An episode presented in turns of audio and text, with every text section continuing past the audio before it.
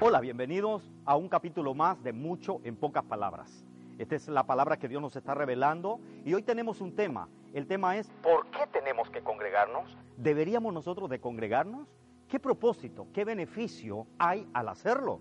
Hay mucha gente menospreciando el congregarse y esa no es una costumbre de hoy. ¿O usted cree que es algo que solamente hoy está pasando? No, vamos a ir a la palabra. La Biblia dice en Hebreos 10, 25 de que no tenemos que dejar de congregarnos como algunos tienen por costumbre. Es decir, esa costumbre es desde la iglesia primitiva, no desde hoy.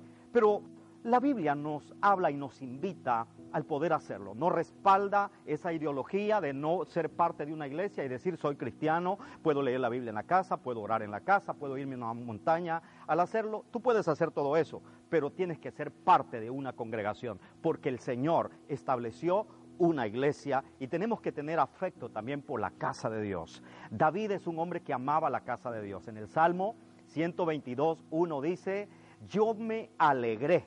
Óigame bien esa palabra. Yo me alegré con los que me decían, a la casa de Jehová iremos. ¿Por qué hay esa alegría? ¿Por qué tiene que haber esa alegría? Porque hay beneficios. ¿Usted cree que hay beneficios? Claro que sí. La Biblia dice que tenemos beneficios cuando nosotros somos parte de una congregación. El Salmo 27.4 dice, una cosa he demandado a Jehová y esta buscaré. Debemos de esforzarnos por las cosas que son importantes, que son una prioridad para nuestra vida. Dice, estar en la casa de Jehová todos los días de mi vida. ¿Para qué? Dos cosas. Número uno, para contemplar la hermosura de Jehová. Número dos, para inquirir en su santo templo. Ahora, pregunta, ¿qué es contemplar la hermosura de Jehová? Es saber disfrutar la presencia de Él. Cuando nosotros hacemos eso, cuando venimos a la casa de Dios, lo primero que hacemos es cantarle a Dios.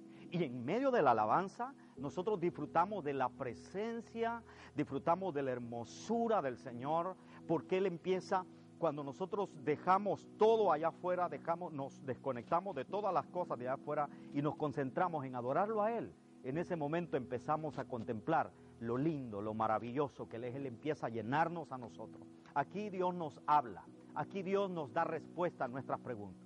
Y por eso esta palabra que quiero dejar en tu corazón es para motivar a los que ya se congregan a que lo sigan haciendo y también para invitar a aquellos que no lo hacen a que lo hagan porque es una bendición, hay beneficios cuando nosotros formamos parte de una congregación.